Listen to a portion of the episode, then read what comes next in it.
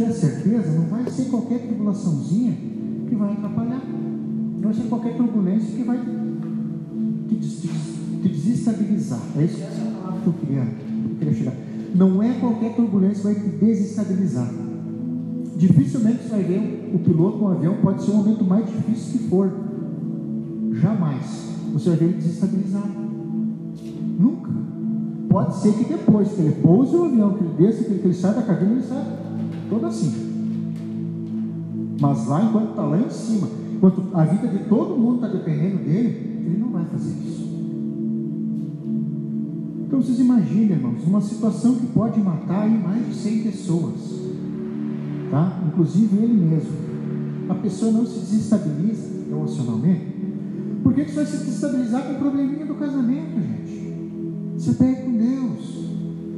Leia mais a Bíblia, tenha mais fé, gente. Vamos ter mais fé em Deus. O, o, o, os crentes, os crentes estão tendo menos fé em Deus do que quem não é crente. Esses dias lá em Manaus, lá, estavam apavorados, desesperados, não tinha oxigênio. Essa doença, coronavírus, ela causa uma fibrose no pulmão. O que, que é? Enche de fibra o nosso pulmão. Então, vocês imaginem assim como se fosse um monte de lã dentro do nosso pulmão, de um lado para o outro. E daí o nosso pulmão, ele trabalha assim, ele abre e fecha, como a sanfona do Magai. Vocês imaginam uma, uma sanfona do Magai está amarrada. E daí o pulmão não consegue trabalhar. Então precisa empurrar o oxigênio a força para dentro para fazer o, rompendo essas, essas fibroses para o pulmão se recuperar. E as pessoas estavam morrendo não tinha oxigênio. E aí as pessoas chegaram num estado de desespero tão grande, tão grande, que eles pararam no hospital e foram orar a Deus. Só que não era evangélico. Não era evangélico que estava lá orando.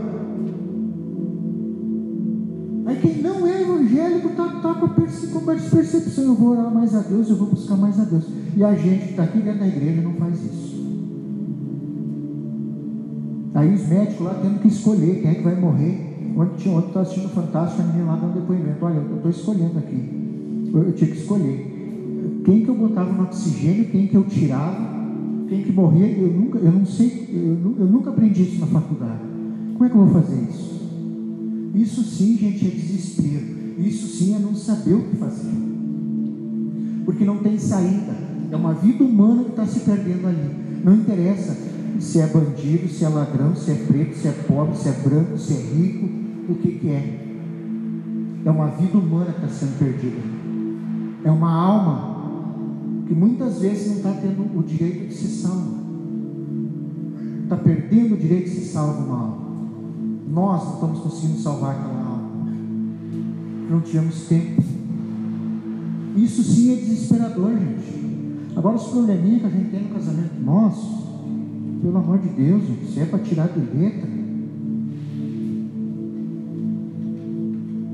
Isso aí é para pisar na cabeça. O problema que a gente tem no nosso casamento é para pisar na cabeça da serpente, assim, ó, e puxar no rabo dela e arrancar a cabeça fora do corpo. Que não é problema, gente. Não está envolvendo a vida de ninguém, não vai matar ninguém. Prioridades corretas. O amor é o elo perfeito porque muda suas prioridades. Você não pensa apenas em si. O amor lhe faz procurar o bem do outro, em vez de usar como um meio para ser explorado para seu próprio benefício. No casamento, não há espaço para o egoísmo. Se cada um está preocupado apenas com si mesmo, não funciona. Mas quando cada um cuida do outro, o relacionamento se torna incrivelmente forte. O amor é o elo perfeito no casamento. Por isso, cultive o amor com o seu cônjuge. Olha só, não escapa, não foge uma regra aqui. Desde que eu comecei a pregar sobre casais, não foge uma regra. Um cuidar do outro, um ajudar o outro, não foge. De maneira alguma. As prioridades, nossas prioridades, né? nossos planos, nossos projetos. Não foge disso, não foge. Desde que eu comecei a pregar aqui, agora nessa, nessa, nesse, nesse novo uh, culto aqui, não fugiu disso. No casamento não há espaço para egoísmo. Se cada um está preocupado apenas com si mesmo, não funciona. Nem precisava ler de novo, mas eu fiz questão. Cultivar o amor. Gente, aonde, aonde a gente encher de amor, onde a gente encher do Espírito Santo, não tem espaço para outra coisa. Não tem espaço. Onde a gente abrir a porta e der a oportunidade para o Espírito Santo entrar,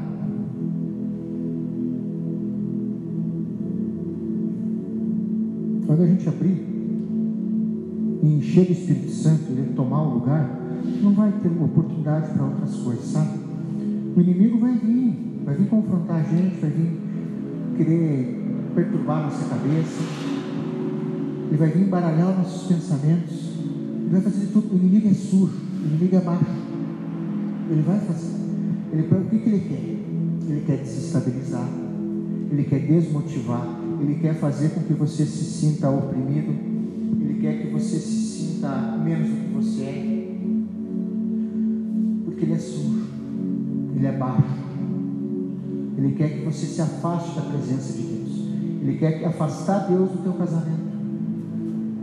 E quando a gente ouve, quando a gente dá ouvido para as falácias dele, quando a gente dá ouvido para as falácias dele, realmente isso acontece. É onde ele obtém as vitórias. E para ele, para ele, ele, ele sabe que ele é derrotado. Ele sabe que ele é derrotado. Ele sabe que ele não vai vencer sobre ti. Mas essas pequenas vitórias que ele tem, é onde ele se delicia. Porque ele vai, é onde você vai estar alimentando ele. Ele vai dizer, bom, eu vou perder a guerra, mas essa batalha aqui eu levei. Ele não pôde, ele nunca conseguiu ganhar de Jesus Cristo. Amém, irmãos? Todas as vezes que ele tentou, Jesus Cristo derrotou ele. Primeiro com a palavra, né? Primeiro Jesus pregava uma palavra. E depois Jesus repreendia ele. Ele nunca conseguiu vencer Jesus. Então, irmãos, nós já temos um exemplo de Jesus. Jesus nunca, nunca foi sequer, nunca sequer, em momento algum, Jesus deixou com que o diabo se vangloriasse ou ganhasse. O, ele estava, Jesus nem sequer parava de orar para escutar o diabo. Jesus nem sequer parava de orar. Jesus, quando Jesus parava a oração dele, ele já repreendia ele. Pronto. Ele, ele nem dava ouvidos para o diabo. Irmãos, vamos fazer como Jesus. Vamos repreender ele já na chegada. Não vamos nem dar ouvido, mas não deixa nem falar. Não deixa nem falar. Vocês têm que aprender, irmãos. Vocês têm que aprender, porque assim, ó. Eu não sei até quando que a gente fica pregando. Não sabe, né, pastor? Até quando a gente vai pregar, até quando a gente vai estar ensinando. Então, quando vocês pegam ensinamentos, tem que praticar. Para não primeiro a prática, ela leva à perfeição, né? E evita esquecimento. Então, irmãos, conforme vocês vão pegando conhecimento, vocês vão praticando. Vocês já repreendam, não, não dê espaço, não escute, não dê legalidade, não deixe nem sequer argumentar.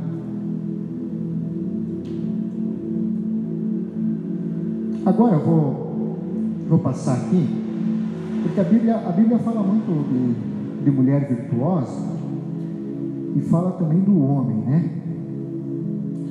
Então assim, ó, eu vou falar agora da mulher virtuosa e depois eu vou falar do homem também. Porque a gente escuta muito falar, mas o que, que é, o que, que como é que é, como que se encaixa isso? Então é o seguinte, entenda o que é uma mulher virtuosa segundo a Bíblia. A mulher virtuosa é a mulher aprovada por Deus. A Bíblia nos dá vários exemplos de mulheres virtuosas. Ruth, Esther, Ana, Maria. Essas mulheres foram uma bênção na vida de muitas pessoas. Provérbios 31 nos mostra quem é a mulher virtuosa aos olhos de Deus. Então, ama a Deus. A beleza é enganosa e a formosura é passageira mas a mulher que teme o Senhor será elogiada. Então, esse é o Provérbios, capítulo 31, versículo 30. A característica principal da mulher virtuosa é o amor por Deus. Ela sabe que Deus se preocupa mais com o coração do que com a aparência exterior. Gente, principalmente para as mulheres, né? Então as mulheres a gente sabe, gosta de se arrumar, tem negócio de vaidade e tal. Assim, eu vou dizer uma coisa para vocês. O problema não é no exterior. Vocês têm que se sentirem bem por dentro. Dentro de vocês. Por dentro. Porque a gente é por dentro. Como que a gente se sente por dentro? É isso, primeiro é isso que vocês precisam. Porque assim, ó, eu vou dizer para vocês. Eu já vi pessoas, já, já, me relacionei com pessoas, já conheci pessoas, tive amigos, amigas, pessoas de, de bastante posse, bastante dinheiro. Um amigo meu, a mulher dela fez plástico em todo o rosto, mudou os dentes, ela tirou os dentes dela, botou dentro de porcelana. Gastou 21 mil reais em dentes. Colocou prótese de silicone no peito. A mulher era magra, fez lipoaspiração na barriga. Colocou silicone nas coxas. Ele gastou mais ou menos uns 100 mil reais com a mulher dele. E ela não se sentia bonita como ela queria. E assim, ó, ela era bonita. E, ela, e ele fez tudo no corpo dela. Não tinha o que fazer. E eu, na, na, você veja que, que naquela época também, não, né? eu não, não, não conhecia a palavra. Olha só, irmãos, se eu conhecesse a palavra, hoje eu poderia estar ajudando essa pessoa e dizendo: olha, tu não precisa fazer isso. Tu não precisa, tu, tu tem que, o teu problema é por dentro, tem que, tem que se melhorar, gente, tu se enxerga, tu precisa de ajuda, mas é ajuda espiritual, gente. Não é ajuda externa, não é ajuda estética. A gente tem que se sentir bem por dentro. A gente não está de bem assim, olha, eu quero dizer para vocês, é que nós temos que estar em paz interior, nós temos que estar de bem com Deus, nós temos que estar de bem com nós mesmos, nós mesmos, sabe? Eu digo uma coisa para vocês, eu por algum tempo, por algum tempo na minha adolescência, eu não me achava bonito. Eu era orelhudo, eu era magro, né? agora eu mais graxinha, mas eu, sou emagrecido, eu fico orelhudo, narigudo, cabeçudo, o pescoço bem fininho, as canelas bem feitas, então era um negócio, né? Eu me achava feio. E aí um dia, nós estávamos com uma, uma rapaziada lá, num lugar aqui na rua, onde tem uma cabaninha no centro, era Cabanas Bar. E nós estávamos ali, era um lugar que tinha música ao vivo. Minha esposa está aqui, eu posso contar, não problema Não conhecia ela ainda. E eu estava lá, né? Tinha 18 para 19 anos, acho que bem magrão, nessa mesma altura e bem magro, acho que devia pesar uns 80 quilos nem isso. Estou lá, sentado na mesa, quatro amigos meus, cara, tudo na pinta, né? Camisa social, e eu meu estilo segurizão, sabe? Uns bermudão, sabe os bermudão que nem palhaço usavam por aqui assim? Bermudão daqueles, um tenisão, uma camiseta branca, lá, sempre igual um grilo, né? Ali conversando com meus amigos e tal. Naquela época eu fumava, tinha um vício desgraçado. E aí de repente veio o garçom e largou um bilhetinho em cima da mesa. Largou um bilhetinho em cima da mesa. Daí o, o meu amigo, né, o José, né, achou que era para ele, José Itaguaçu, achou que era para ele. Chamou o garçom, né? Oh, para quem que é o bilhete aí? Ele só um pouquinho que eu já vou ver para quem quer. Só que ele não mostrou para ninguém, ficou, né? Aí o garçom foi aquela na, na, na menina e eu na zóia, né? Vou ver onde esse cara vai. Aí eu nem vi, vi na que ele foi na mesa e tal. Aí a guria falou com ele, fazia cinco dedos e tal. E aí o garçom voltou. Aí o garçom chegou na mesa, olha só, o garçom chegou assim, ó. Incrível que pareça, o bilhete é para ele. Ele apontou para mim. E aí eu. Como assim por incrível que pareça? Não?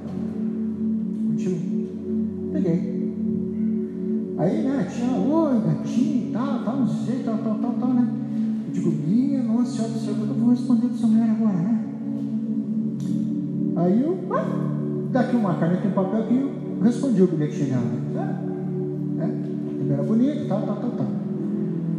Aí tá, mandei para ela, e daí já me emocionei, mandei o, o cara música ao vivo, tocar uma música e ofereci para menina. E aí o que, que aconteceu? ofereci a música para ela, fez o sinal, fui lá e acabei ficando com a menina, né? E aí o que, que eu fiz? Eu, eu peguei e falei para ela assim, escuta moça, uh, eu te perguntar, mas ó, nós estamos uns quatro, cinco caras ali, boa pinta, boa pinta, boa aparência, pô, logo comigo, eu cheguei a fazer esse questionamento, logo comigo, ela disse assim para mim, olha, pode ser que você não se sinta, pode ser que você não se ache, mas você é muito bonito. Dentre os quatro que estavam naquela mesa, os outros quatro, você era o mais bonito dos quatro. Você é o mais bonito dos quatro. Digo, não, tu, tu, tu esqueceu teu óculos, tu esqueceu. Para mim, eu, né? Aí eu, poxa vida, né? Aquilo sim me levantou minha moral. E aí depois, no outro dia, gente, fui conversar, com eles, né? Digo, bagulho, agora, vou dizer uma coisa para vocês. Aquele dia lá, vocês são tudo boa pinta e tudo dizendo pagando de bonitão. E a guria falou que eu sou mais bonito que vocês quatro. Então assim, ó, nem todo mundo tem o mesmo julgamento. E sim, eu sou bonito. Porque as pessoas me acham. Então, até o momento, até, até o momento em que eu não escutava ninguém falar isso para mim, eu achava que eu era feio, porque, eu sou feio, isso aqui. Não, eu sou feio, me achava feio, não, me sentia bem comigo mesmo. Me olhava no espelho, era um monte de osso. Aí, a partir do momento que eu, escutei aquilo, que eu comecei, eu disse, não, peraí, eu sou bonito, eu sou um cara bacana, eu sou... A minha autoconfiança e a minha autoestima Veja só. Por causa de uma coisa nada a ver. Então, às vezes, assim, ó, às vezes, o negócio é por dentro, não é por fora. Porque se Deus fez nós a sua imagem e semelhança, Deus não fez a gente para a gente ser feio depende de como a gente está se vendo. Como que a gente está se cuidando, como é que. Por dentro, gente, mas não é por fora, não é aparência, sabe? A aparência a gente pode melhorar, com certeza. Uma roupa, maquiagem, perfume, né, uma joia, melhora a aparência. Mas de nada adianta isso, gente. De nada adianta isso, não adianta.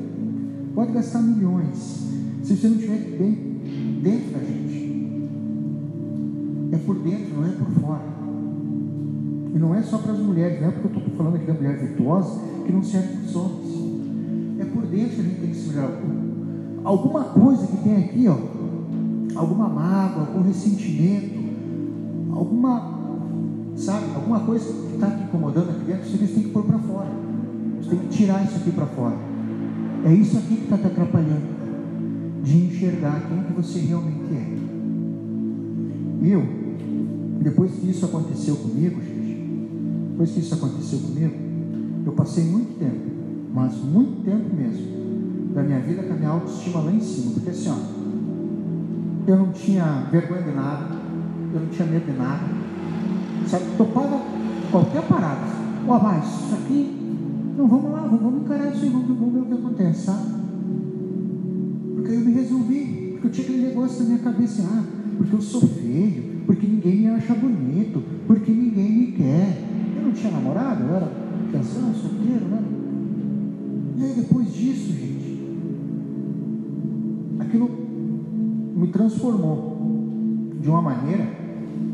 E se veja que foi uma pessoa que eu vi uma vez só na vida, depois nunca mais eu vi aquela pessoa.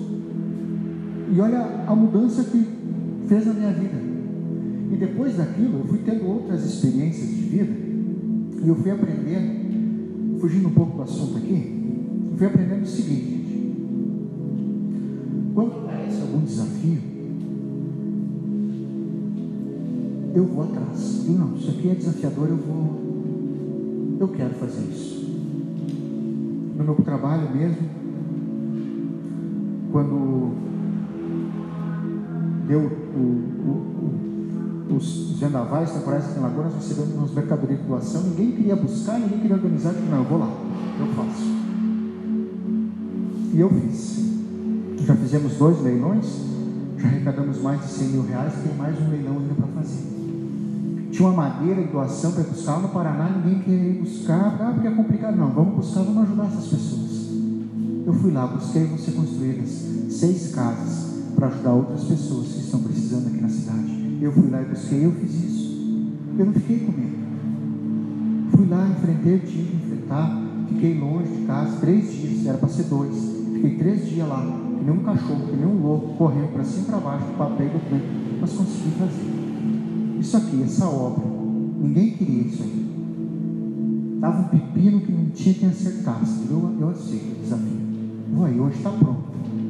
Meu nome não é honrado no caso dela, mas eu sei, as minhas filhas vão saber que o pai delas colocou a mão. Isso aqui é uma coisa que vai ficar para muitos anos. E eu fui ali e aceitei o desafio. Façam isso na vida de vocês. Façam isso no casamento de vocês. Sejam um exemplo para outras pessoas. Eu quero ser exemplo para minhas filhas. Eu quero ser um exemplo para elas quando as minhas filhas andarem na rua. Para mim, gente, para mim, meu maior orgulho, vai ser daqui 10 anos as minhas filhas na rua perguntar: Você é filha de quem? Sou filha do Adilson. Bah, aquele cara é doido, hein? Aquele cara, ó, é porreta, hein? Aquele cara lá, nossa, aonde ele botou a mão o negócio andou nunca correu de nada. É isso que eu quero fazer, gente. Escrever o meu nome na história, para o nome ficar marcado, para minhas filhas serem honradas pelo meu nome. Minhas filhas vão ser honradas por mim, pelo que eu estou fazendo. Às vezes, gente, eu sou humilhado. Às vezes eu sou humilhado. Sabe? Eu sou. Às vezes eu me submeto a algumas coisas, porque eu tenho três bocas, que depende de mim para comer quatro caminhos. Eu me submeto. Não me interessa o que eu tenho que fazer, eu vou fazer, sendo honesto. Vou fazer, vou topar, vou enfrentar, tamanho que for. Quanto maior o desafio, melhor. Quanto mais me desafiar, melhor. Sabe por quê? Porque mais experiência eu vou ter. Mais eu vou ser reconhecido depois. E vocês façam a mesma coisa, gente. Quando, quando tem algo na frente de vocês, assim, ó, que é difícil, que está impactando, quando é uma pedra, o inimigo vem e coloca uma pedra assim ó, na frente da gente, assim, ó uma pedra monstruosa, não desvie a pedra, não contorne. Ache uma maneira, quebre ela no meio, quebre ela de alguma forma, cave um buraco, enterre ela, mas não desvie da pedra, porque a pedra é o que vai nos fortalecer. E o casamento da gente é a mesma coisa, é o que acontece, é igual. O casamento da gente nos desafia, gente. O inimigo desafia a gente a continuar casado. O inimigo desafia todos nós a continuar casados.